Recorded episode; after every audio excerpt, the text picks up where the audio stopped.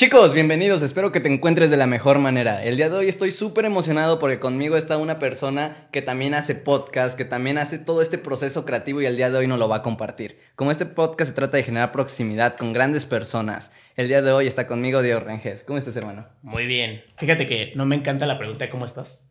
Se me hace muy superficial. Porque cuando tú preguntas cómo estás, la, la respuesta automática es bien. Bien. ¿No? Sí. Me gusta más el cómo te sientes.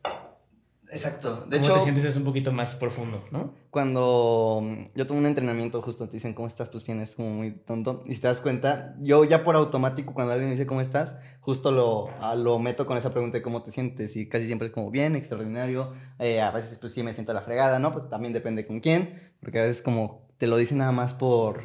Por, por, cordialidad. Por, cordialidad, sí, ¿no? Si yo te pregunto ahorita cómo te sientes, ¿cómo te sientes? Emocionado. ¿Emocionado? Me siento emocionado, feliz en movimiento, con un momentum hasta cierto punto de, de, estar creando, ¿sabes? Como que al final este proceso creativo, muchas veces cuando termino de, de, grabar, salgo con energía y con este, este flow, ¿no te ha pasado? Sí, me pasa todo el tiempo cuando, cuando termino de grabar. Antes ya no lo hago, pero antes cuando terminaba de grabar me salía a correr, porque terminaba así con un punch de energía cañón. Últimamente me ha dado lo contrario, me da para abajo. Y es cuando noté que ya me estaba empezando a quemar.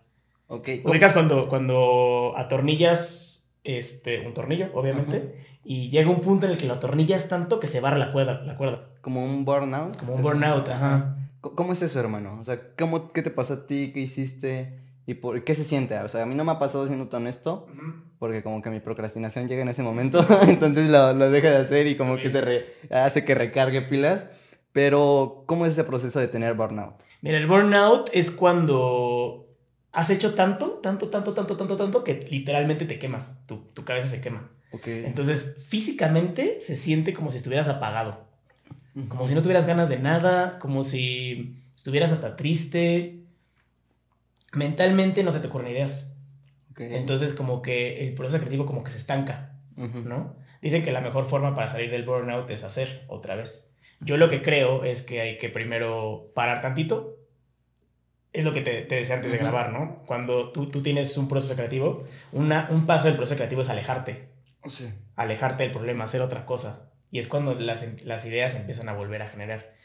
Sí, exacto. Como que muchas veces este, la emoción nos hace ver las cosas con, como, o sea, no desde el mismo punto de vista. Eso yo lo, lo, lo he identificado. Muchas veces nuestra emoción distorsiona nuestra realidad como realmente está pasando. Y creo que puede ser también algo eh, en el en el proceso creativo de cuando no tienes ideas, cuando estás como... A mí me pasa un montón, ¿no? O sea, si me pones así de... de, oye, sácame 10 ideas de esto, la neta es que me va a quedar como chale, ¿no? O sea, como, ¿cómo le pienso? O sea, ¿cómo genero eso? Y realmente las ideas van en movimiento. O sea, yo, yo no me espero a tener ideas, sino me pongo a hacer algo para que esas cosas... Para que la idea llegue. Para que la idea llegue. Hay, hay, un concepto que me gusta mucho sobre las ideas, es que las ideas ya existen como tal tú no las encuentras, ellas te encuentran a ti. O sea, son como entes vivos que están flotando en, en el espacio y como que van y escogen a la persona que pueden hacer este, realidad esa idea. Entonces siento yo, y es como una idea muy romántica, que cuando se te, se te, se te ocurre una idea, no real, realmente no se te ocurrió, la idea te escogió porque cree que eres capaz de volverla realidad. Ese concepto lo leí, lo acabo de leer en un libro y creo que justo está aquí. Ah, mira. Órale. A ver si está, creo que es este de Tío Señor Hazlo en Grande de Juan Carlos Barrios. Órale. Lo recomiendo. Qué Está buenísimo y creo que... Yo no me acuerdo dónde, la, dónde escuché eso Ajá. o dónde lo leí, pero me hizo muchísimo sentido. Porque... O sea, te dice que todo viene de las ideas, ¿no? Justo. Todo viene de una idea, claro. Uh -huh. O sea, que todos los que... O sea, este micrófono donde estamos parados, el podcast, el concepto de podcast, eh, viene de una idea de que alguien una vez lo hizo. Bueno, ahí léanlo, se lo recomiendo. Pero, a ver, eh, Digito, ¿cómo empezó esta idea de generar un podcast? O sea, ¿cómo a ti te nació la idea de hacer un podcast? Fíjate que yo vivía en Guadalajara en ese entonces, hace antes de pandemia, 2019. Uh -huh. Y no tenía internet en mi casa. Entonces lo único que tenía era, bueno, el internet de mis datos. Ajá. Entonces yo me ponía a escuchar podcast. Fue la primera vez que, que, que empecé a escuchar podcast en 2019, 2018, 2019. Ok. El primer podcast que escuché, no estoy orgulloso de esto, pero fue La Cotorriza. Ajá. Y a partir de ahí fue descubriendo varios, varios, este, otros podcasts, ¿no? Ok. Luego a mí me gusta mucho la música. Uh -huh. Entonces yo empecé a crear como mi canal de covers y según yo empezaba a sacar este, música eh, propia, empecé a escribir canciones. Pero realmente la carrera de un músico requiere de mucha, mucha disciplina. Y yo no estaba dispuesto a tener esa disciplina para, para ser músico. Lo respeto mucho, pero yo no podría, ¿no? Ok. Y entonces yo decía, pues, ¿cómo me meto a esta industria sin ser músico, ¿no? ¿Cómo me meto a la industria musical sin ser músico? Luego empecé a ver que hay muchos otros ámbitos en la industria musical, o sea, no solamente están los cantantes, están los managers, están los productores, están los staff managers, los production managers, muchísima gente.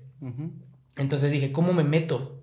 Sin yo haber estudiado música, yo estoy ingeniero industrial. O sea, no tengo como una... O sea, no soy ni mercadólogo, ni comunicólogo, ni músico, ni productor, ni ingeniero de audio. ¿Cómo me meto a una industria en la que yo no, yo no estoy preparado, entre comillas, para entrar, ¿no?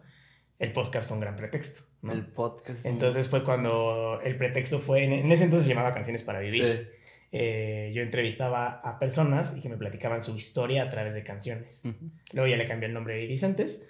Este, ¿Qué significa? Iridiscencia es la propiedad de los cuerpos para transmitir los colores del arco iris.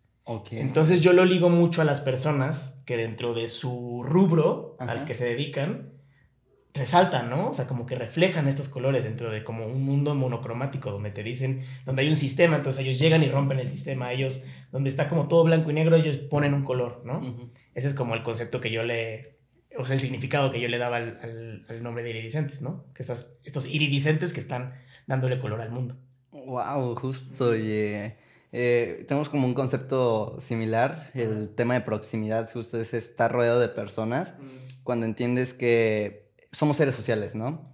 Entonces, de alguna otra forma, si tú te rodeas de alguna persona, yo le digo, no sé si de un artista, de músico, pues esa proximidad, estar cerca de, te va a apoyar a ti. Y, estar cerca de esas personas que le están agregando valor al mundo, que están haciendo cosas extraordinarias, justo como dices, en su rubro. Eh, de alguna otra forma, la persona que lo escucha se siente acompañado y se siente como le puede dar información, ¿sabes? Es el concepto. Te lo escuché, creo que en el, último, en el último episodio que sacaste de proximidad. Y algo que me hizo mucho sentido lo que dijiste es que proximidad no solamente es aproximarte a las personas o estar en donde están las otras personas, sino también generar valor y también poder decir, ok, ¿para qué son estas relaciones? ¿no? ¿Cómo conecto mejor con las personas? ¿Cómo me relaciono mejor? No, no solamente es estar, sino saber estar, ¿no? Yo creo. Exacto, o sea, justo, ¿cómo ese es un tema súper importante y me gustaría decírtelo porque como tú estás en, diferentes, o sea, tú llegas a una, una, persona de diferente rubro, ¿cómo le haces para llegar a ir y conectar con, ella para platicar en tu podcast? Pues mira, tener un podcast ya es un gran pretexto, ¿no? Creo lo, lo comenta Roberto Martínez, ¿no? Eh, tú si, si no tienes como una plataforma, eres un simple mortal y te acercas con alguien que admiras y le dices, vamos a tomar un café, vamos a cenar, se escucha raro, ¿no? Sí. Pero si tú les dices, oye, tengo un podcast en donde hablo de ta, ta, ta, ta, ta, me gustaría traerte, vamos a, vamos a platicar, tener una conversación, la grabamos y la compartimos. Pues ya es un ganar-ganar, ¿no? Estás, estás, estás dándole algo de valor también a la persona que viene, ¿no? No solamente el, la persona te está dando el valor a ti, tú le estás dando también un valor. Y a pesar de que igual no somos expertos, no, somos, no tenemos los grandes números, una conversación de una hora, hora y media, en donde la persona sea como el que brilla, es muy agradecido, ¿no? O sea, te lo agradecen muchísimo.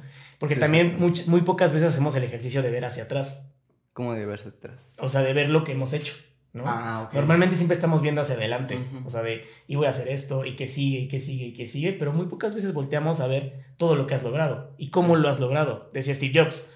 La única forma de conectar los puntos es viendo hacia atrás. ¿Qué es lo más raro que te ha pasado entrevistando a una persona? Hace, híjole, yo creo que ya tiene unos dos años. ¿Hace cuánto llevas con tu podcast?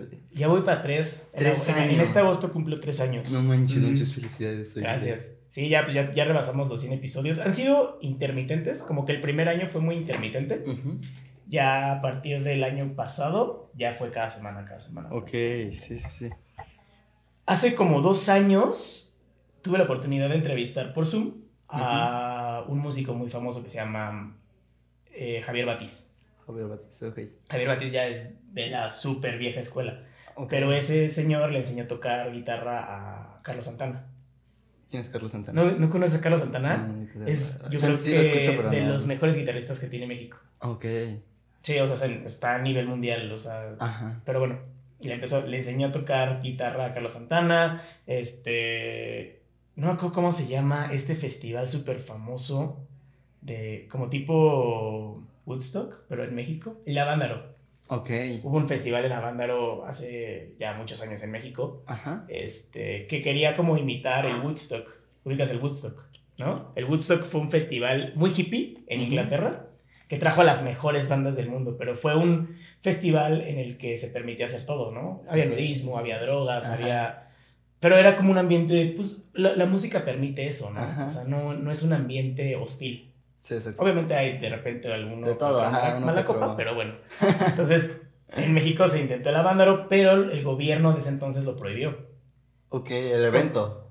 El evento no, el evento siguió. ¿El, evento se hizo, ya no se volvió a hacer. Ah, ok. Hace poquito también hay un documental en HBO que habla que se intentó volver a hacer hace no mucho, 1999, más o menos. No mucho, todavía ni y fue, fue un fracaso total, ¿no? O sea, ahí sí fue de que se incendiaron los escenarios, se terminó quemando todo porque la gente se volvió loca. También porque era diferente tipo de música. O sea, en ese entonces, el primer Avándaro era música muy hippie, muy amor y paz. En el segundo Avándaro ya era música más pesada, rock más pesado. La gente estaba más enojada. Pero bueno, entonces entrevista a esta persona, Javier Batis. Eh, ese señor ya tiene unos setenta y tantos años, ochenta y tantos años, que las drogas ya hicieron, ya están haciendo su efecto. Sí. Y el contacto principal fue con su esposa, este... ¿Neta? Claudia. Ok, ¿cómo lo hiciste? Cuéntame eso. Pues le escribí, o sea, creo que también hay, hay, muchas veces que no nos atrevemos a hacer cosas. Ajá. Y aún estás un mensaje de Instagram de platicar con tu ídolo, ¿no? Ese señor Javier Bati salió en un documental de Netflix que se llama Rompan Todo. Ok. Que es la historia del rock en Latinoamérica, ¿no? Y Javier Batis es una gran, una pieza importante en esa, en esa historia. El punto es que todo fue a través de Claudia, su esposa. Llega el día de la entrevista, Claudia llega, le pone el celular para que tengamos la llamada. Javier ya estaba muy ido. Ese, yo creo que es el, ha sido el podcast que más he tenido que editar en cuanto he tenido que cortar porque se le cayó el celular. Ah, ok. Y se dio cuenta, o sea, yo le gritaba, Javier, Javier. Javier no se había dado cuenta que se le había tirado el, celular. ya la ¿no? Por ahí tengo el video. Se le cae el celular, yo estoy hablando al techo, le digo Javier, total que llega la esposa, se lo coloca. Así, fue una entrevista en serio muy, muy, con muchos tropiezos. Muy, sí, muy tropezosa, no sé cómo decirlo. Ok. Este, al final salió una buena charla. Ya el poder de la edición es maravilloso. es maravilloso, exacto. Pero si tú escuchas el, el, crudo de ese episodio, está, o sea, de repente me pone, o sea, yo le pregunto, no sé, algo de cómo inició tu carrera musical. Y él me empieza a hablar del socavón que hubo en Puebla hace unos años. y decía de los aliens y no sé qué. yo, yo solo quería saber cómo iniciaste, ¿sabes? Ok. O sea, es difícil, es difícil tener una conversación con ese tipo de personas, pero bueno, pues, al final también se tiene que aprender, o sea, haciendo se aprende. Exacto, y no manches, creo que nunca me ha pasado algo tan canijo. Yo creo que eso es, y, ni siquiera estuvo tan canijo, la neta, estuvo divertido. Estuvo divertido, o sea, aprende también. En este, me acabas de comentar que llevas tres años haciendo podcast. ¿Has visto un crecimiento? ¿O cómo, cómo ha sido? O sea, te comento que a mí lo, por lo que también me gusta hacer podcast es porque veo mis podcasts de hace un año y digo, no manches, ya no, o sea, ya pienso diferente, chance esta cosa no, no ya no concuerdo con lo que decía en ese momento. Eh, muchos aspectos de mi vida estaban totalmente diferentes, pero el ver a ese Femi del pasado, pues digo, no manches, qué cañón, ¿a ti te pasa algo similar? Sí, la primera entrevista que, al principio empecé con mis amigos, ¿no? sí, era como invitar a mis amigos. Y por ahí del episodio 10, me atreví a lanzarle un mensaje a un músico que yo admiro mucho, de un grupo que se llama Los Rumberos. Ok. Se llama Lito de la Isla. Este, le escribí a Lito, me dijo, sí, jalo, pero hoy. Ok. Era un como martes, no sé. Yo estaba en la oficina. Este, le dije, ok, yo salgo de la oficina a las, a las 6, este, a las 5, perdón, eh, pues hay que armarlo a las 6, ¿no? Me daba perfecto tiempo de llegar a mi casa y mi zona de confort. Era por, por Zoom, todo eso. Ah, ok, súper. Total que tuve un problema en la, en la oficina y no pude, no pude salirme.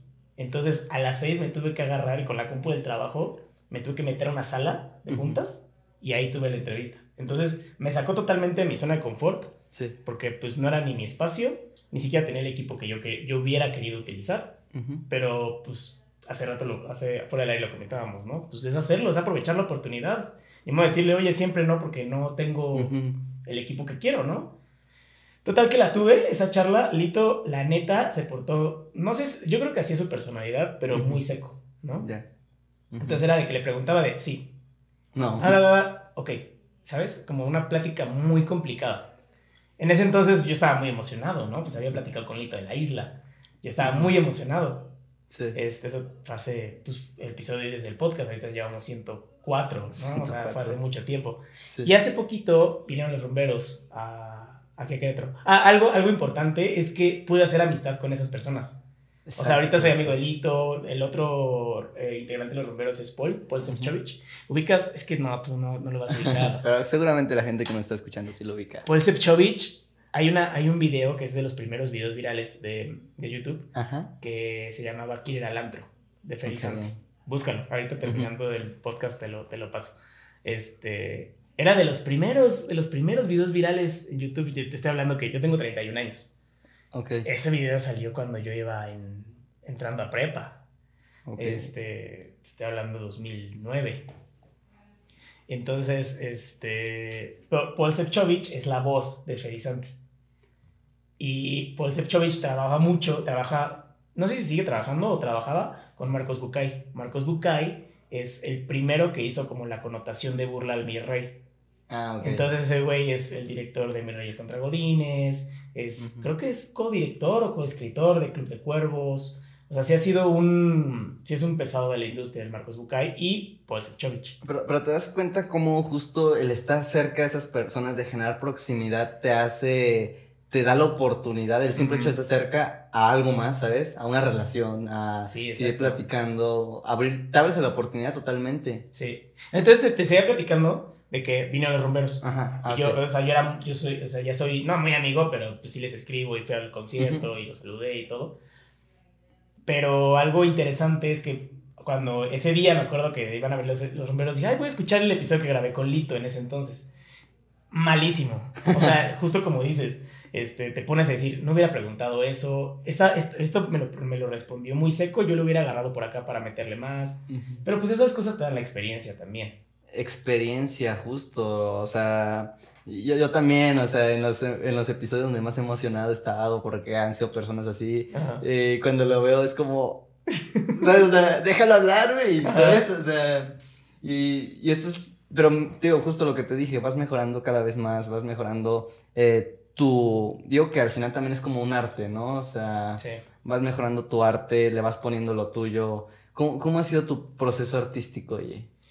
Esta parte de poner, poner, ponerle lo tuyo se me hace interesante.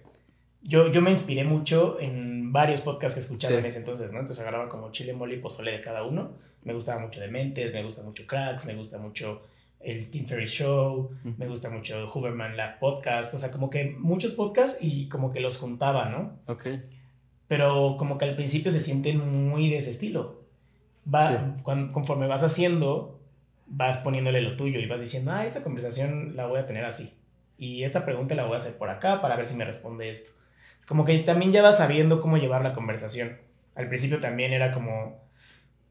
Yo, yo tenía mi guion, tal cual, y lo leía, ¿no? Y, tenía mis preguntas ya hechas y tenía que hacerlas casi casi en orden. Y muchas veces el invitado, yo, yo le preguntaba algo y el invitado tal vez ya me estaba respondiendo la pregunta 10 Ah, y en lugar de escuchar la respuesta a la pregunta 10, hacía que se regresara a la pregunta 2, ¿sabes? Entonces tal vez me, por ahí me perdí de grandes conversaciones solo por seguir una estructura. Entonces también he aprendido eso, a dejar fluir, a, pues ya si me está respondiendo a la pregunta 10, pues vemos cómo regreso, o si no regreso vamos a explorar a ver por dónde nos lleva y a veces hasta cierro mi iPad para, pues ya, lleva, dejarme llevar. Pero todas esas cosas te, te, te las va dando la experiencia. ¿Qué es lo que más disfrutas de una conversación? Uf. ¿O cómo sabes que es una conversación buena? Yo creo que justo esa parte de cerrar el iPad y decir, me voy a dejar llevar, ahí es cuando lo empiezo a disfrutar. Y eso sucede yo creo que a partir del minuto 30. Ok. No sé si te pasa. Al principio es como muy, vamos a romper el hielo y esta fricción, cuando se rompe esta fricción, que muchos invitados es desde el minuto 5, pero casi todos es como desde el minuto 30. Yo creo que lo que más disfruto es ese, cuando pasas ese momento de fricción ya la conversación fluye. Cuando ya empieza a fluir más la conversación y ya cuando es un pelotear, ¿no? Ajá, exacto. Y cuando la persona también, hasta lo ves en su cara, ¿no? Cuando le preguntas algo y, o sea, al principio tal vez está como muy serio o, muy rígido, ¿no? o muy nervioso. muy nervioso también. Pero cuando se rompe este, cuando llega este punto de romper la fricción, es la parte que más disfruto. Y cuando se pasa el tiempo de volada. Sí, eso, ocasiona, cuando empieza a fluir, eh, eh, ocasiona que el tiempo se pase uh, volando. Oye, hace ratito mencionaste justo algo de cuando hiciste tu entrevista en tu trabajo. He visto que has estado compartiendo el tema de, ser Godín y ser creador de contenido. ¿Tú qué opinas sobre eso, oye? Pues yo soy Godín y creador de contenido. Fíjate que muchos, muchas personas te dicen eh, o todo o nada, ¿no? Me refiero a que si eres Godín y quieres ser creador de contenido, pues es una u otra, sí. ¿no? Para mí no ha sido así. Para mí, yo estoy como todavía como encontrando mi, mi camino, ¿no? Por así decirlo. Entonces, ser Godín, la neta es que me da una seguridad. Y me da esta seguridad en la que yo no, le yo no le tengo que poner tanto peso al otro. Como que las, las dos cosas se distribuyen entre sí el peso, ¿no? Sí. Entonces, si yo soy creador, yo sé que puedo ser creador y no dependo económicamente de eso. Si yo soy Godín, yo sé que en mi trabajo Godín no voy a ser creativamente. ¿Pero, qué es un trabajo Godín? Un trabajo Godín es un trabajo de oficina, en donde llegas, te sientas ocho horas y estás trabajando enfrente de una computadora. Yo lo veo con un jefe, con ciertas este, eh, tareas que cumplir y terminas tu horario de oficina y te vas a tu casa, ¿no? Que llevas tu lecherita y te tomas un café y tú tienes tu agenda y así, ¿no? Sí. Ese es un godín, yo soy un godín. Afortunadamente el trabajo que tengo eh, es muy flexible, entonces me permite hacer home office, me permite, trabajo mucho por objetivos, entonces también como que puedo jugar un poquito con los horarios. Eso obviamente me ayuda a, a crear contenido. Exacto, ¿no? Justo... Y, además te da un punto de vista totalmente diferente. O sea, creo que muchas veces, a, mí me pasa y es lo que yo he dicho, o sea, yo no puedo hablar algo de que no sé, ¿sabes? Pero puedo entrevistar a alguien que sí. Entonces, y ver esos puntos diferentes en cómo podemos llevar nuestra creatividad. Y sobre todo es que muchas veces, ¿sabes? Eh, lo que he visto que pasa, que piensan que ya solo tienen una opción, ¿sabes? Sí. Entonces, no sé, en este caso, soy Godín y ya no puedo hacer nada más no puedo seguir mi pasión, ¿sabes? Y como que al final ah, puede, puede pasar lo que hablamos, un quemarte y, o un vivir con la vida apagada, ¿sabes? O sea, yo, Y yo no lo veo que esté mal, yo lo veo que esté como, si está alineado a tu camino, yo le llamo un trabajo vehículo, ¿no? O sea, que te, de alguna u otra forma, te lleva a cumplir otra meta, justo cuando veas... Eh, esa es parte de la proximidad, el simple hecho de estar cerca de personas que ya están haciendo lo que tú quieres. En el caso, digamos, yo estoy generando proximidad contigo, que tú ya hiciste un montón de podcasts y yo voy estoy en este rubro apenas empezando a pesar de... ¿Cuántos llevas ya? ¿34? Eh, ¿35? 38 por ahí. O sea, dejé de ponerle nombre, número a todos. Eh, ya le empecé como nada más a las entrevistas. Eh, no sé, pues siento que... Pues sabes que hay, una, hay un término, hay, hay, una estadística de los podcasts que dice que el 90% de los podcasts solo llegan al episodio 5. Ok, eso no había escuchado. Y el otro 10% que resta, solamente el, o sea, 90%, otro 90%, llega al episodio 23. Entonces, si tú rompes esa barrera de los 5, ya estás arriba del 90% de los podcasts que sobrevivieron. Si tú rompes esa barrera de los 23, ya estás arriba del 1% de, la, de los podcasts. Ah, súper. Pero hay un chingo de podcasts. Sí, sí, sí, sí. Pero, pues también es justamente la constancia. La constancia, el motivo, el por qué lo haces, qué te ha llevado ahí. Y regresando a este tema, eh, estaba escuchando tu episodio número uno de, de cuando era lo de las canciones, que, que, justo decías que la, la, pasión de tu música, ¿no? O sea, ¿cómo, ¿cómo descubres cuál es tu pasión? Hay un, hay un término que me gusta mucho y, y, creo que es la mejor definición que yo he encontrado para poder encontrar tu pasión. Es buscar aquello que te causa curiosidad, ¿no? Curiosidad. Muchos le dicen el llamado. El llamado, Entonces, todos, todo, todo aquello que te cause curiosidad es un pequeño llamado. Entonces, si tú le haces caso a esa curiosidad y la sigues, vas a estar alineándote al camino de tu pasión, ¿no? El pasión yo lo, yo lo veo mucho como el propósito, ¿no? ¿Por qué estoy aquí? Ah, ¿Por qué hago lo que hago? Sinceramente creo que no todos tengan como mm, una pasión. O sea, no, no creo que alguien te diga, me apasiona esto y, y nada más, ¿no? Es justamente buscar este llamado, ¿no? Probablemente hoy eh, me, me causa curiosidad pintar un cuadro, ¿no? Entonces me meto a clases de pintura. Y en ese momento me apasiona pintar, ¿no? Creo que pasiones puedes tener varias en la vida, pero un solamente un propósito, ¿no? Y estas pasiones es como el fuego ¿no? Sí. Es como esta chispa, la pasión, y el propósito es el fuego. Entonces tú tienes que como que lanzar estas chispas para encender ese fuego. Y yo lo, yo lo veo así. Entonces, el propósito es aquello que, pues, para lo que estás destinado a estar, en, estar en este mundo. ¿Tú crees en el propósito? Sí, claro, 100%. No sé si, si puedas decir, mi propósito es este. Creo que no, no lo puedes decir con palabras. Siento que más bien lo sientes, ¿no? Cuando tú estás haciendo algo y sientes algo aquí en el estómago, que dices, ah, por aquí sí es, esto me emociona, esto me gusta. Y probablemente te digo, o sea, probablemente sea pintar un cuadro y digas, ah, esto me gusta.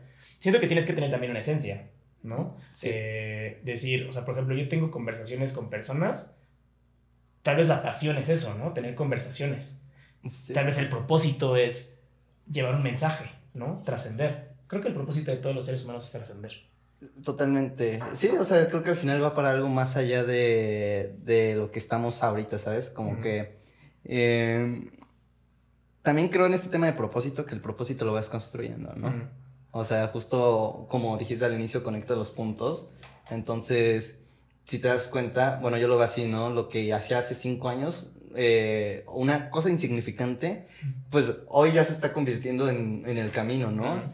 Y, y, en hasta cierto punto el propósito. También es otro tema de que muchas veces también nos dicen, no, es que ya tienes que saber lo que quieres, eh, hacer todo, ya tener tu vida resuelta, ¿no? Sí. Y yo cuestionando también la neta, dije, la neta, todavía no sé lo que quiero. Y como que me lo puse a cuestionar más. Si bien ya tengo un camino, ya tengo como hasta cierto punto para dónde voy, pero todavía dije, siento que si nos delimitamos o nos ponemos límites, o sea, mentales de ya solo es esto y no puedo hacer muchas cosas más. Y yo como que dije, ¿y, por, ¿y qué tal si yo soy bueno en la bici? ¿Qué tal si yo soy bueno eh, bailando? ¿Y qué tal que yo soy bueno, no sé, yendo a la montaña? Y esas cosas todavía ni las he hecho, ¿no? Entonces, ¿cómo puedo decir que ya soy cuando todavía no he visto el contexto completo? Cuando no he generado proximidad completa para ahora sí poder decir, ah, esto sí, esto no. Y creo que nunca lo terminas de encontrar, ¿eh? Sí, exacto. Creo que, o sea, esto lo, lo dices ahorita tus, ¿qué? ¿19 años tienes? 18. ¿18 años? Y a los 30 vas a decir otra cosa y a los 40 vas a decir, es que no me aventado los para, del paracaídas, es que no he esquiado, ¿no? Como que siempre hay algo más. Pero, pero justo ya con el camino que, que, has recorrido te dices, te das cuenta que no quieres, ¿no? Eso sí, es importante. es importante, y te metes algo y no te gusta, pues ya mínimo sabes que no quieres o que no te gusta, ¿no? sí. Seguir esas como descartarlas. Sí, y creo que también darte cuenta que no te gusta es importante y la única forma de darte cuenta que no te gusta algo es haciéndolo, ¿no? O sea, enfrentarte a esa incomodidad de que tal vez al principio no es incomodidad, ¿no? Porque por, algún, por algo lo hiciste, ¿no? Algo te llamó por ahí, algo te causó curiosidad, pero tal vez no te gustó y pues a, lo que sigue. Ándale. Oye, Diego, cuéntame cómo ha sido tu crecimiento, oye. O sea, yo te veo así ya eh, super podcaster, creciendo en tus proyectos. Pero ¿cómo empezaste? Pues yo empecé desde un punto que yo me sentía muy perdido. Yo soy ingeniero industrial y en ese entonces yo estaba trabajando en una fábrica, en, una empresa automotriz, en producción. Y me sentía muy, muy perdido. De, hecho, me acuerdo una vez, estábamos en, medio de una auditoría y, estábamos como que todos en friega y teníamos que imprimir unos papeles y, llevar otros porque si no, no íbamos a pasar la auditoría llegó un punto en el que me habló, me habló, mi jefe, o sea, yo llegué como a mi lugar porque me habían pedido muchísimas cosas. Estaban los auditores ya, yo ya había llegado a mi lugar, estaba como preparando toda la documentación, me marca mi jefe. Me dice, oye, Diego, necesito que hagas esto también porque me están presionando. llegó como un punto de mucho estrés, mucho, mucho estrés. Y ha sido la única vez que he sentido tanto estrés y lo sentí de que colé con mi jefe y me empecé a marear. Okay. Me empecé a marear horrible, o sea, me tuve que salir. Ese fue el punto en el que dije, mi trabajo no me puede consumir necesito balancearlo de alguna forma. Este, fue cuando empecé a como a, a, crear, según yo, mi proyecto musical. Y eso me fue justamente lo que tengo, seguir una curiosidad. Y, y, lo, y vas conectando los puntos, exacto. Y dices, pues voy a empezar a... Yo, yo, yo toco la guitarra desde que tengo como 10 años. Ah, Entonces como que dije, pues ahí tengo mi guitarra, vamos a sacar algunas canciones, me voy a desahogar, de repente me empecé a grabar. Como que ese fue el camino, el crecimiento. Y creo que fue a partir de esa crisis, ¿no? Que creo que, digo, soy muy afortunado, o sea, también hay que decirlo, ¿no? O sea, tengo, tengo, un trabajo, pude estudiar, mi familia, nunca me faltó nada. Este, y esa crisis de ansiedad es nada comparado con lo que muchas personas tienen, ¿no? Pero al menos fue como un pequeño, como... como una alerta, ¿no? Una alerta, exacto, para mí, que decir, yo no quiero esto, o sea, yo no quiero ser esclavo de estas cosas, ¿no? Tengo que balancearlo de alguna forma. Y pues la verdad es que, digo, me gusta mucho la música eh, y como que ahí encontré mi escape y eso me fue llevando. Ahorita yo no hablo con músicos, casi hace mucho que no hablo con músicos, o sea, en mi podcast. Este, como que lo cambié, o sea, lo, como que dije, ah, ya no quiero entrevistar solo músicos, quiero entrevistar más personas. Sí, exacto, vas transformándote. Y esto me encanta porque yo igual llevo haciendo contenido desde hace mucho tiempo, desde que estaba chiquito, más chiquito.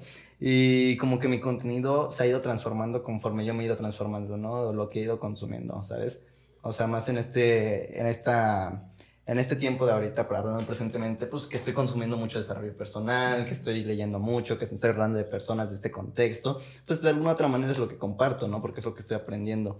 Pero te digo, creo que también es válido que vayan cambiando tus pasiones. Sí, totalmente. Porque si no, significa que no estás creciendo, ¿no? sí, y, y, siempre te va a ir llamando la atención algo más, ¿no? O sea, no te puedes como estancar en lo mismo, porque también es como esta ceguera de taller, ¿no? De que tú agarras y solo quiero hacer esto, esto, esto, esto, y de la misma forma.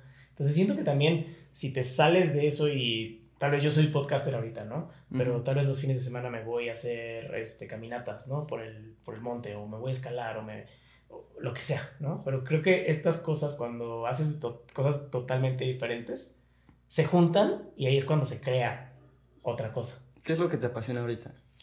Me apasionan las conversaciones, yo creo, y compartirlas, y las historias. Las historias yo creo que es lo que más me apasiona. Somos seres de historias, al final. O sea, la humanidad está hecha y contada a través de historias, ¿no? Entonces creo que eso es lo que me apasiona, las historias de las personas, cómo llegaron a donde estuvieron.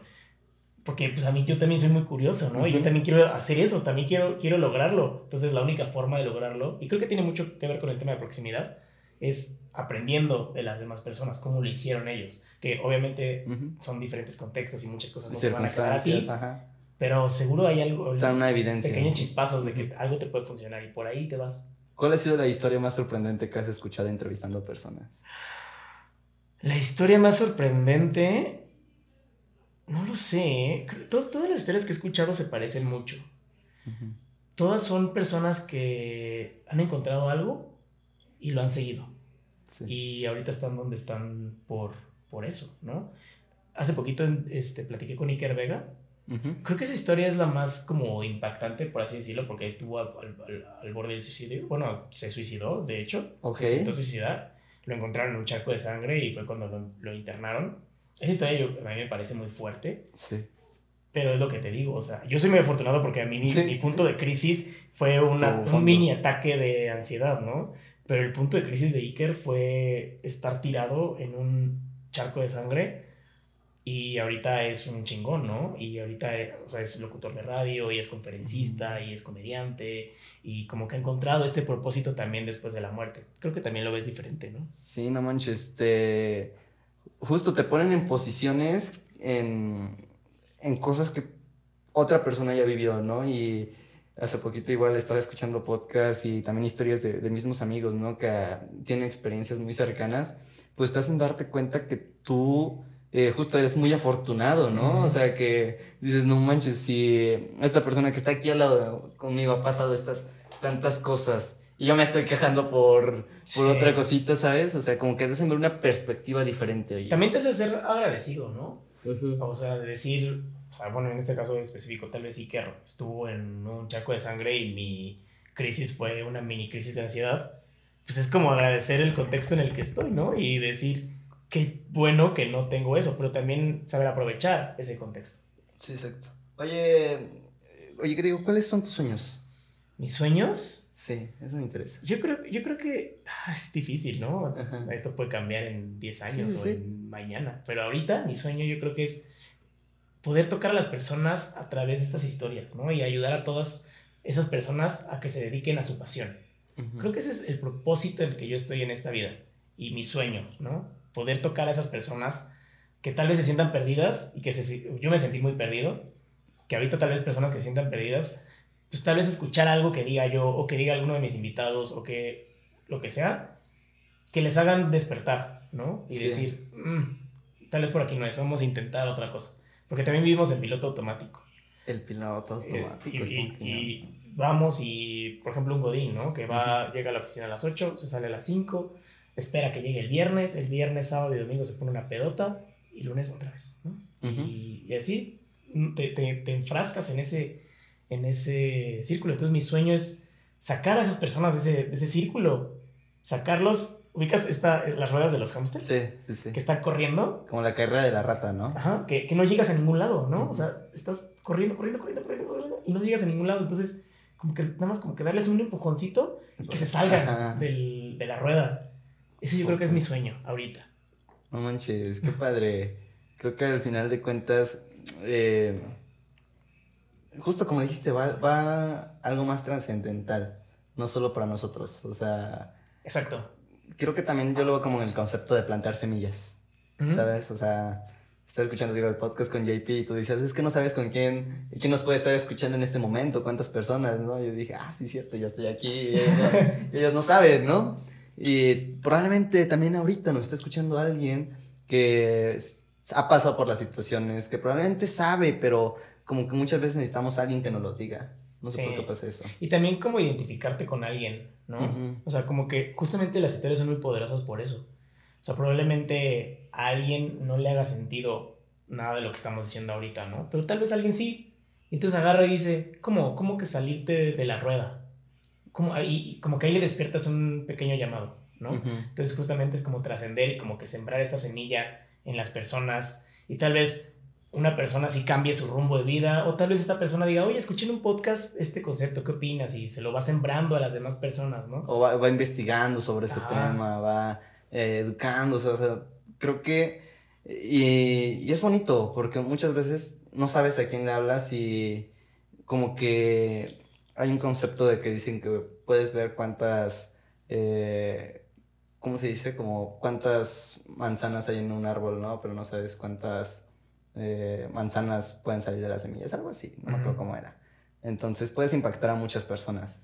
Y también creo que el podcast es un gran como válvula de escape, ¿no? Si tú te fijas, el contenido ahorita no tiene que pasar de un minuto, ¿no? Y un minuto ya estoy hablando de contenido largo, o sea, los clips ahorita son de 15 a 20 segundos y como que es rápido todo, ¿no? Como que en chinga. Y como que el podcast es esta válvula de escape en donde puedes tener, puedes escuchar una conversación de dos personas por una hora. O sea, es lo menos viral del mundo, güey. Una hora, ¿cómo, cómo se va a hacer viral una hora, no? Entonces, por eso tienes que sacar los clips, pero bueno, eso. sí, ese es el este, Pero el punto es que si alguien llega, si alguien ve un clip, ¿no? Sí. 20 segundos. Y le llama algo la atención. Y entonces agarra y entonces se mete a Spotify o a YouTube y busca el podcast porque también es súper cero amigable porque no puedes picarle en, ningún link en el, en el, clip que viste, ¿no? Tienes que buscarlo y tienes que meterte al perfil y ver si tiene un link por ahí. El punto es que si ya esa persona llegó ahí es porque algo le despertaste, ¿no? Y escuchar una conversación de dos horas, una hora, lo que sea, o sea, es muy rico, ¿no? Es como una válvula escapa a un mundo en el que está en chinga todo el tiempo. Sí, exacto. ¿Cómo, ¿Cómo lidias tú con eso? Porque al final o sea, estamos solos, ¿no? O sea, tienes que estar al pendiente de la plática, tienes que estar al pendiente de los micros, tienes que estar al pendiente de las, de las cámaras, pero también seguir el hilo de la plática para ver cómo vas conectando los puntos. ¿Cómo, cómo has lidiado tú con eso? Pues mira, siéndote muy honesto, es el primer capítulo que así. Entonces, eh, pero por propia ¿Cómo te has sentido con... Pues... En este episodio, así grabando y viendo todo. Siento que está padre. O sea, al final de cuentas... Mmm, es como, o sea, no pierdo, o sea, te digo, no pierdo como el hilo de la, la de esta, como que mi TDA también me ayuda, entonces a ver diferentes aspectos, eh, pero creo que sí es importante ver qué es lo, o sea, identificar qué es lo importante, ¿no? O sea, porque justo como lo decíamos, si tienes un podcast muy bueno y no, no, lo grabaste, o sea, por ejemplo, me pasó con una historia que yo cada vez que la escucho en el audio, digo, no manches, qué buena historia, y me ayuda un montón y tiene un montón de valor. Pero, eh, y en esa me acuerdo que tenía el celular grabando y no se grabó, ¿sabes? Mm. Entonces, como que esas espinitas ya que me, que me han llegado, como la propia experiencia. ¿Y para ti qué es lo más importante en esas conversaciones? O sea, ¿el compartirla o el tenerla? Sí, creo que es un ganar-ganar, es un rebote. O sea, creo que yo lo veo así. el podcast es como una mentoría, ¿sabes? Pero una mentoría, digamos, en este caso, el podcast de proximidades de jóvenes. Entonces, puedes... Entonces yo soy joven, gracias a Dios, y creo que muchos de los que me escuchan. Entonces, yo cuando estoy platicando con alguien, digamos en este caso contigo, me da curiosidad lo que haces desde mi, desde mi mente joven. Y yo sé que si lo, lo, que, lo que a mí genuinamente me interesa, te lo pregunto, eh, a muchos más les van a interesar. Sí, claro. A uno a otro no, pero eso de, genera proximidad, genera proximidad conmigo, después, digamos, yo contigo y las personas que nos están escuchando. Entonces aquí mi misión realmente lo importante es salirme un poquito de mí para pensar en los jóvenes y el mensaje. O sea, en, sí lo que más te importa a ti es compartir la plática. ¿no? O sea, bueno, es que sí es una mezcla de todo, porque al final también tienes que tener la plática para poder sacar un buen mensaje para poder compartirlo. Por eso te preguntaba, o sea, ¿qué te emociona más? Yo, yo, creo que eso, y creo que al final todos tenemos una historia que merece ser contada. Sí. Independientemente, o sea, yo conozco personas que no tienen chance muchos seguidores, güey. Pero tienen una historia que dices, no te pases de lanza. ¿Sabes? Sí, sí. Y... Y, también como el contexto que vive, ¿no? De repente a mí me llama mucho la atención. Hace, hace rato ayudé a producir un podcast de Gallos Blancos, ¿no? Ok. Que eran como puro, giraba todo alrededor de Gallos Blancos, que Gallos Blancos es el equipo de aquí de Querétaro, ¿no? y entonces yo le decía a la persona que era del podcast, oye, ah, porque él se enfocaba como en los partidos, como tipo analistas. Okay. Como que pasaba el partido, analizaba el partido, de repente traía un invitado que era normalmente un jugador. Entonces yo le decía, oye, ¿por qué no invitas al chofer? Al chofer mm. del camión. ¿Seguro de tener unas historias? O sea, de llevar a los jugadores a otros estados. ¿O por qué no al, al, que, al que corta el pasto en el estadio? ¿no? Seguro se la vive ahí, o sea, seguro conocer el estadio como la palma de su mano. Debe tener alguna buena historia. Y como que esas historias, fíjate que a mí me gustan mucho las historias como del, del detrás del telón. Ándale. ¿no? Como de las personas que hacen posible algo, pero que no, están no está su cara ahí. Me gustó ese concepto, lo acabo de escuchar en el podcast pasado, que decía, a mí no me interesa entrenarme con, con Bill Gates, ¿sabes? A mí me interesa entrenarme con el entrenador de Bill Gates. Sí, que, seguramente ni nadie o pocas personas conocen su nombre, ¿no? Sí, exacto, y no es muy sonado como él. Y creo que eso, creo que eso es al final de cuentas el, el valorcito porque, eh, mira, yo cuando grabo, eh, obviamente recibo mucho valor, ¿no? Y ahora mi misión es compartir este valor, ¿sabes? Ese, ese, después es como mi, eh, yo lo veo como mi precio a pagar para que seguir dando. Creo que también es muy importante muchas veces dar sin esperar nada de cambio. Y luego los invitados, no sé si te pase de que están más agradecidos, ¿no? Y tú es como tu chamba. Sí, que te dicen, oye, qué gran conversación, gracias. Hace mucho que no tenía hasta. Es que también, si te pones a pensar, cada cuánto tienes una conversación con alguien, hasta tu mejor amigo, de más de una hora, ¿no? Profunda, así tú y yo. ¿Hace cuánto? Hace mucho, ¿no? Las conversaciones también son muy rápidas hoy en día, van en chinga. Y y de repente tienes un desconocido enfrente de ti hablando una hora y conectas padrísimo porque también lo que dices ahorita, ¿no? Es curiosidad genuina y creo que eso se agradece y cuando se nota la curiosidad, puta, mejor. Y te das cuenta que no son muy diferentes a ti. Exacto. O sea, muchas veces idealizamos a alguien, o bueno, yo he idealizado a muchas personas y cuando están aquí sentadas eh, o cuando las conozco, pues te das cuenta que también son humanos, que también tienen sentimientos, que también tienen una historia, ¿no? Justo el el salirte de ti mismo. Hay una, algo que me encanta que es, eh, lo único que te está deteniendo es ser tú mismo. Ah, caray, ¿cómo, no? Y el ser tú mismo es quien soy en este momento, las creencias, el pensar que yo solo soy el más importante cuando... Mm, y hasta es bonito porque te pones a ver más allá afuera, o sea, eh, cuando empiezas a hacer contenido, no sé si te pasa de que eh, haces muchas veces no lo visualizamos. Hace poquito vi un TikTok de que decía 5 mil personas, pues llenas un estadio, ¿no? Sí. Entonces, el poder de capacidad de llegar a las personas justo para impactar, que creo que es un propósito bonito, como también tú lo haces. Impactar, ¿no? E, e, esa palabra me gusta, como que dices algo y quien le impacta. Es como cuando lanzas como, no sé, una bomba. Una metralleta. Y una metralleta y pues te impacta, ¿no? Y, y, esa, esa, ese impacto es importante. Si te generó algo en ti, pues síguelo por ahí.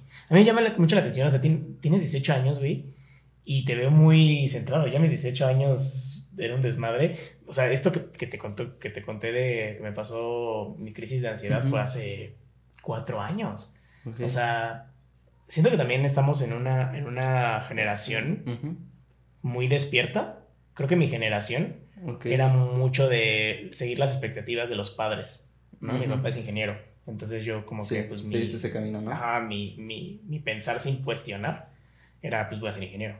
¿no? Yo, yo eh, está súper y bueno, creo que tiene que ver con lo que acabas de decir. Siento que al final de cuentas no, no es un más tema que por lo que tú haces lo que haces, por lo que yo hago lo que hago, porque literal lo, lo comento y digo que literal la proximidad pues me salvó la vida, ¿no? De vivir como una vida justo... Eh, como la vida que ya tiene la ya tiene preestablecida, ¿no? O sea, ya, ya tienes una eh, digamos, en mi historia, pues ya tengo el camino recorrido, ya sé dónde voy a acabar, ya sé de punto A a punto B y si quiero me voy por ahí, ¿sabes?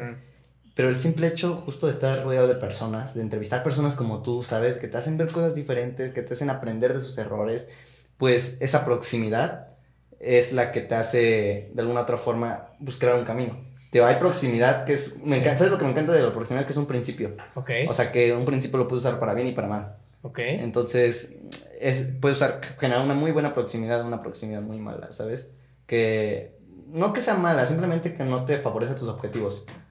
O sea, si tu objetivo no se va a ser, eh, un ejemplo, eh, este tema de la música, ¿no? Pues sí, júntate con música y experimentale y todo, ¿no? Pero si sabes que en vez de eso tu objetivo va a ser otro totalmente diferente, pues quieras o no las personas que están ahí influyen. Y la generación de hoy y la de pasado, y creo que de toda la vida de la era de la humanidad se ha ido por esta por el contexto en el que se rodea. Sí, hay, hay un concepto que escuché el otro día de que somos las personas con las que nos rodeamos.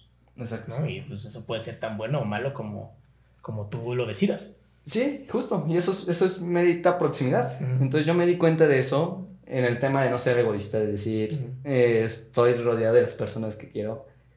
Trabajo con las personas que antes eran mis, eh, mis ídolos, ¿no? Y ya te eleva el contexto, ¿sabes? Sí, te pone la vara más alta. Te pone la vara más alta, pero también entender que mucha gente no tiene esa posibilidad, güey. Sí, pero también esa, esa parte es importante, o sea, de generar contenido de valor para que la gente que no tenga la posibilidad de tal vez tener la conversación, al menos la escuche. ¿Qué, ¿Qué, es el contenido de valor para ti? Híjole, ese, es un buen tema, ¿eh? Hace poquito estaba, platiqué con un creador de contenido que se dedica a tips de marketing, ¿no? Okay. Y él habla mucho de contenido de valor y contenido de valor. Y le pregunté, bueno, a ver, ¿qué es el contenido de valor, no? Es como la pregunta del millón, ¿no? Porque valor para ti es diferente valor para mí. Creo que el contenido de valor es aquel que te impacta, lo que decíamos hace rato, ¿no? Algo que te despierta. Y creo, por ejemplo, el contenido de entretenimiento que es el 95% de lo que hay en, Internet, este, no te impacta, ¿no? O sea, te hace reír y sigues, ¿no? Y le sigues, y le sigues, sigues. Pero creo que un, contenido de valor es en el que te paras, lo ves, te metes y a partir de ahí empiezas a hacer más conexiones, ¿no? Como que, ah, este concepto me llamó la atención. Buscas en Google, ¿qué es proximidad? ¿no? Entonces encuentras un artículo y luego de ese artículo te lanza otro, otro concepto. Como que este contenido que, que te conecta con otros. Yo lo veo así. Ese es contenido de valor. No, hombre, qué interesante, me encanta. ¿Para ti qué es contenido de valor? Para mí contenido de valor, pues justo, eh, creo que sí también depende, yo lo veo como en el punto de a quién estás hablando, ¿sabes? O sea, porque por ejemplo una contenido, justo lo dijiste, contenido de valor es diferente a nuestros valores, ¿sabes? A lo que valoramos en estos momentos. Entonces, eh, justo lo que hablan, ¿no? O sea, si yo valoro mucho la música, mi contenido de valor va a ser alguien que hace música, de alguien que me enseña, que me que habla sobre lo que a mí me valora, lo que yo valoro. Entonces, porque también, también creo que el concepto de contenido de valor se ha hecho un montón de, justo todo un tema. Todo el mundo te dice contenido de valor, contenido de valor. exacto. Pero primero pregúntate, ¿qué yo valoro? ¿Qué, para mí qué es de valor en redes sociales? Para mí, ¿qué no es de valor en redes sociales? Y y hasta si quieres le puedes dar la vuelta, ¿no? Que no, es, que, que no me gusta a mí, no, no me gusta este tipo de contenido, este, este y este. Ah, bueno, entonces cuál sí. Y con el simple hecho de ver lo que te está gustando y ya sobre eso compartir y saber que hay contenido de valor para diferentes personas. Y yo en estos momentos llego y te digo, oye, mira, eh, este, así es como le hizo este músico, ¿no? Pues vas a decir, no manches, esto me encanta, es muy valioso para mí. Sí. Esto lo aprecio, ¿no? Y creo que cuando identificas eso es poderoso porque te das cuenta que hay mercado para todo. Ah, totalmente, sí. O sea, lo que tú haces es muy valioso para muchas personas, ¿sabes? Sí. Sí, y justo, creo que también entender eso, es, difícil entender eso, que hay, que hay contenido para todos. Muchas veces queremos abarcar muchas cosas, entonces hacemos contenido muy general, ¿no? Y pues le está, o sea, creo que tirarla a todo es tirarla a nada. Entonces siento que entre más te... Pero es justamente el, miedo que tenemos luego de hacer tan específico nuestro contenido que vamos a decir, pues ¿quién lo va a escuchar? Pero es eso, o sea, hay contenido para todo. O sea, hay, gente que hace contenido de puro tenis, ¿no? el tenis Nike. No se pueden decir marcas, pero. o sea, de tenis de cierta marca. Sí, sí, sí, y hay gente que, o sea, millones de personas que lo escuchan o que lo ven. Que, que de hecho dicen que justo. Y justo también por eso me interesa el el hacerte experto, eh, tener esa expertise en, una, en un cierto tema, en un cierto área, pues eh, una, te posiciona, en te posiciona en la vida y en, la, en redes sociales, ¿sabes? En redes sociales es súper fácil posicionarte como un experto, pero aquí la pregunta es de qué te quieres posicionar de experto, ¿sabes? Si trabajas de eso y eres un creador de contenido, pues súper bien. ¿Tú, ¿Tú sabes cuál es la diferencia entre un creador de contenido y un influencer? ¿O cómo, cómo tú distingues este tema? Que a mí muchas veces me dicen, oye, ah, el influencer, ¿no? Yo como, no, creador de contenido me gusta más, o artista, ¿sabes? Yo, a, mí me gusta más el, el término de artista, fíjate. para, mí creador de contenido y influencer están en el mismo nivel, siento yo. Ok. O sea, y un artista, es que un artista le mete más valor a su, a su arte, por así decirlo, ¿no? Valga la redundancia. Sí. Entonces, no me acuerdo quién se lo escuché, creo que a Diego Barrazas, el de Dementes, este, decía, es que dejas de, deja, de, deja de decir que estás haciendo contenido, estás haciendo arte, sí. ¿no? Y es más bonito verlo así, como que decir, pues sí, esto es arte, o sea, el, el hecho de setear las cámaras, de poner los micrófonos, de tener una conversación, pero luego ir a la computadora y juntar todo eso y es arte. Es un proceso creativo. O sea, es un proceso creativo que es arte, no es un contenido, un contenido se me hace muy superficial. Sí y un arte es como más profundo, ¿no? O sea, nosotros... O sea, con más significado, ¿no? Más significado, también tenemos el arte, siento que arte es arte porque te genera una emoción, ok. ¿no? Y si podemos generar una emoción con esta plática a alguien, ya es arte, ¿no? Sí, exacto. Ah, está súper bien ese concepto. Lo he escuchado, no lo había entendido, comprendido como ahorita. Y creo que si llevamos nuestro arte a más personas, sí. que, que, justo también es como muy subjetivo, ¿no? Sí, es súper subjetivo, pues cada quien interpreta el arte como, como quiera y bajo su contexto y bajo sus circunstancias. Pero creo que también hay un común denominador, ¿no? O sea, tú y yo buscamos tal vez tener un, un objetivo, ¿no? Tenemos un objetivo, una plática, una esencia de esta plática, ¿no? Tal vez alguien va a agarrar un concepto, alguien va a agarrar otro y alguien lo va a interpretar de una forma, pero al final la esencia es la misma. Que en este caso y en este podcast es la proximidad. Exacto. ¿Con quién has generado proximidad o quién han sido esas personas que te han hecho evidencia de, de, de donde estás ahorita. Contigo, ¿no? O sea, nos conocimos hace, ¿qué? ¿Dos semanas? En, en, un evento y así de la nada empezamos a platicar y hoy estamos grabando un podcast. Hace, hace poquito hice, junto con varios creadores de contenido, este, un proyecto que se llama Minuto 60. Okay. Entonces, Minuto 60 consistía en el regreso al estadio.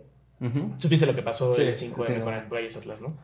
Entonces iban, iban a regresar al estadio ya con público lleno y el proyecto se trataba de decirle a las personas o hacerles saber a las personas que somos mucho más que ese grupo violento, ¿no? Que, genera ese caos en el estadio. Entonces juntamos a muchísimos creadores de contenido para hacer un guion y que platicaran, ¿no? O sea, que lo dijeran. Te lo, no, lo has visto, no lo has visto, ¿verdad? te, lo, te, lo, va a pasar. Está muy bueno. O sea, son muchos creadores queretanos, tanto nuevos como de la vieja escuela. Ah, este, entonces creo que ahí fue cuando me di cuenta que estaba generando proximidad.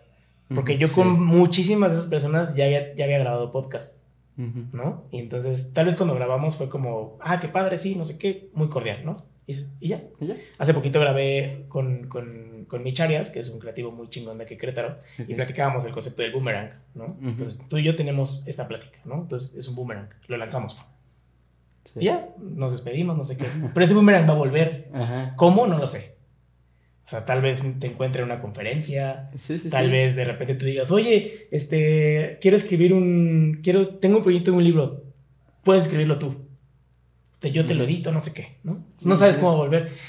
Y esa proximidad me la noté cuando, cuando le escribí a todos esos creadores que, a los cuales yo ya había tenido una plática y decirles, oye, estamos haciendo este proyecto, ¿jalas? Jalo. Entonces lancé ese boomerang y así, así regresó. Sí, sí, sí. Esa es la proximidad, siento yo, cuando puedes generar estas conexiones y no solamente se queda como en esta plática. ¿no? Sí, exacto. No manches, qué cañón, oye. Creo que ese concepto, tío, igual nunca lo había escuchado, está muy interesante. Que justo no solo aplican esto, sino en bastantes cosas, ¿no? Que muchas veces hacemos algo sin saber que, que va a regresar a nosotros. Justo el dar sin esperar a cambio, yo creo que es eso también. Y creo que saber que va a regresar, ¿no? Sí. Pero no ponerle expectativa. Como que tú y yo tenemos esta plática, lanzamos el boomerang y en algún punto va a regresar, tal vez mañana, tal vez en dos años, tal vez en cinco. pero regresa de alguna forma, no lo sé, no sabemos cómo. Ajá. Pero regresa, siempre regresa. Cañón, oye, me encanta, oye. Y ya para casi terminar, me gustaría preguntarte, ¿cuál es la lección más importante que has aprendido en tu vida? Yo creo que el no vivir en piloto automático, en cuestionar, ¿no? O sea, si me siento así, ¿por qué me siento así? ¿Qué puedo hacer para ya no sentirme así? Te decía, o sea, yo tuve esta crisis y fue a partir de ahí dije, necesito buscar un balance. Pero tal vez si no me lo hubiera cuestionado, seguiría en, en ese entonces estaba en Irapuato, seguiría en Irapuato trabajando en una fábrica de 8 a 5 sin un propósito claro, ¿no? Creo que es eso, como el aprender a cuestionarte. Y a cuestionar todo. Cuestionar todo, lo bueno y lo malo, ¿no? Sí, tal vez ahorita yo también luego me cuestiono y digo, ¿sería bueno para hacer podcast? ¿Qué más podría hacer? ¿No? Y lo, lo vas reafirmando también. sí, sí, sí. De repente tienes una conversación y dices, ah, no, sí soy bueno. O tal vez no soy bueno, pero lo disfruto. ¿no? Creo que disfrutarlo está padre. Disfrutar el proceso. Disfrutar el proceso. Hay una frase que me gusta mucho que es, llega más lejos quien ama caminar que quien ama el destino. Wow. Entonces eso. Esa frase está muy buena, oye. Mm, me encanta porque muchas veces creo que también es un tema de la motivación, de que se nos puede ir muy rápido, ¿sabes? Sí. Si no sabemos disfrutar el proceso, queremos la meta, la, la última ficha de los grandes resultados, ¿no? Pero cuando te das cuenta que hay una serie de fichitas más antes, de, pasos, de, de, justo, y te digo, todo tiene su, todo tiene su, su camino, ¿no? Pero tú estar dispuesto a caminar eso y disfrutarlo más que nada te hace la carga más ligera, güey. Sí, o sea, hay personas godines que trabajan 40, 50 años de su vida, llegan a los 65 años, que es la edad en la que te jubilas, y porque como que van a eso, ¿no? Quiero la jubilación y quiero ya tener mi dinero y tener tiempo y, y cuando me jubile voy a hacer esto, esto y esto. Llegan a la jubilación y es como, ¿y ahora qué? ¿No? Como que le pusieron tanta expectativa a eso, a la meta, que no disfrutaron el camino. ¿Tú qué opinas de la jubilación? Hay, hay, hay un término mm, que, que de Tim Ferriss. Ajá. ¿Ubicas a Tim Ferriss? Sí, sí, sí. Tim Ferriss dice que, o sea, la nueva moneda ya no es el dinero, es el tiempo, ¿no? Entonces, saber aprovechar el tiempo es súper valioso. Entonces, él habla de jubilaciones pequeñas a lo largo de tu vida, ¿no? Entonces tú llegas a los 35 años y vas a decir, hoy me voy a jubilar dos años. Ok. Entonces llegas a los 35, te jubilas dos años, porque ya trabajaste un chingo, no sé, cinco años, diez años, para que te puedas jubilar. Disfrutas esos dos años, pum, regresas. Y otra vez, diez años, y otra jubilación, y así. Entonces me gusta mucho esa, esa, esa, definición de jubilaciones pequeñas, porque te hace disfrutar mucho más el camino, ¿no? Y no estás esperando una jubilación. Estás como que trabajando, trabajando, trabajando, pum, una motivación. Y otra vez, eso me gusta, esa, ese concepto y esa, y esa jubilación. El concepto de jubilación que tenemos ahorita no me gusta por justo eso, o sea, porque trabajas 40, 50 toda tu vida, toda tu vida, y llegas ya sin energía, con dinero tal vez. Sí.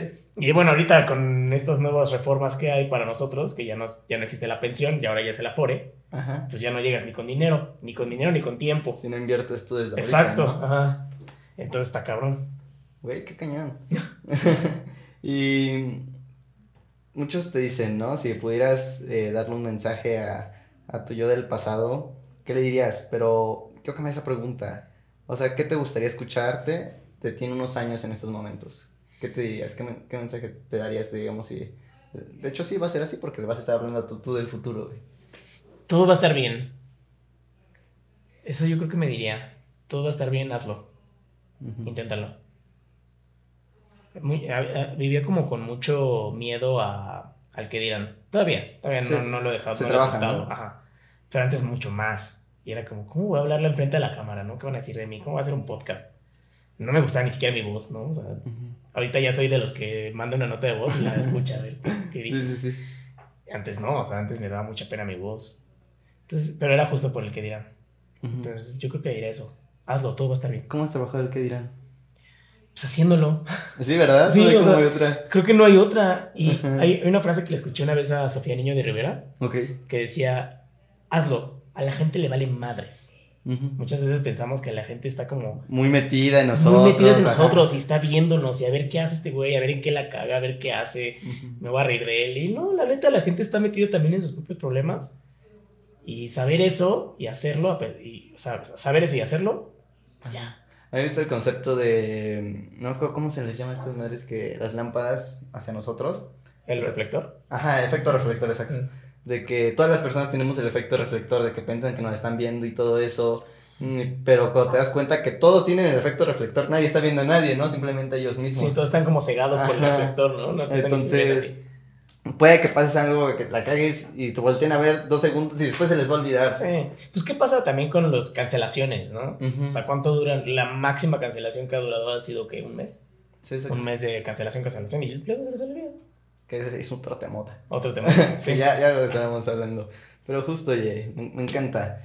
Y, y, ya para acabar, me gustaría preguntarte, ¿qué mensaje quieres dejar? O sea, si, digamos, no, quiera, no quisiera que fuera pronto, pero que ya estás ahí en tu ataúd, ¿sabes? Y esa persona que dice, él hizo esto, esto, esto, ¿qué, qué te gustaría que terminara eh, ese, esa última faceta de Diego? Yo creo que diría, sé curioso, sean curiosos todo, absolutamente todo, nace de la curiosidad. Todo, todo, todo, todo, todo, todo. Cuando tú eres curioso y dices, ¿cómo funciona esto? Y te metes, ¿no? Y ahí te cae algo. O sea, la creación es con base en la curiosidad. Sean curiosos. Súper, Diego. Diego, esta plática estuvo de lujo. Me encantó platicar contigo, la verdad. Qué chingón. Eh, estamos creando cosas chingonas y me gusta verte a ti porque también es mi proximidad, mi evidencia de que estás haciendo las cosas, de que se puede, de que, eh, de que es posible, simple, el simple hecho de que una persona está haciendo lo que a ti te gustaría y lo está haciendo en vivo y además comparte eso, para mí es un ganar-ganar y estoy seguro que las personas que me están escuchando van a aprender un montón. Muchísimas gracias, Diego. Femi, muchas gracias a ti y pues nada, o sea, hay, que, hay que seguir creando, seguir conectando, seguir generando esta proximidad y a mí también te admiro mucho por lo que haces, te digo, o sea, tan, tan chicos, a mí me hubiera gustado empezar todo esto a los 18 años y el que tú ya lo estés empezando, creo que ya, ya me llevas 12 años de ventaja y qué chingón, qué chingón también te admiro. ¿Dónde te podemos encontrar? En redes sociales, bueno, pueden escuchar el podcast, se llama Iridicentes Podcast, Iridicentes va con SC, y lo pueden escuchar en YouTube, en Spotify, y en Apple Podcast, y en Google Podcast, en cualquier eh, eh, plataforma de audio que quieran. Este, si lo buscan, Iridicentes Podcast. Eh, en mis redes sociales también, arroba Iridicentes Podcast, tanto en TikTok, en Instagram y en Facebook. Y mi red, mis redes personales, que ya por ahí ya voy a empezar a lanzar contenido ya un poquito fuera del podcast, que va a ser ahí en la, red personal, que es arroba Diego Rangel R, tanto en Instagram como en Twitter. Chicos, entonces ya lo saben, el proceso creativo hay que seguirlo, nuestras pasiones hay que descubrirlas y siempre ir mejorando poco a poquito y disfrutar el camino. Así que muchísimas gracias y recordemos todos que proximidad es poder.